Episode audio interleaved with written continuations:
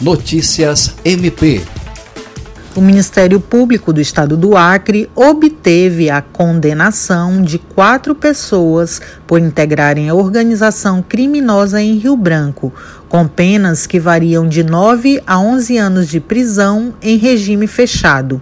A denúncia foi oferecida pelo Grupo de Atuação Especial de Combate ao Crime Organizado, o GAECO, como resultado da Operação Troia, realizada em julho de 2019. A sentença foi proferida pelo juízo da vara especializada em delitos de organização criminosa. A Operação Troia foi deflagrada em julho de 2019, realizada em parceria entre o Ministério Público e a Polícia Federal. Contou com a participação de cerca de 150 policiais e teve como objetivo o enfrentamento ao tráfico de drogas e o combate às atividades de organizações criminosas no estado do Acre. Acre.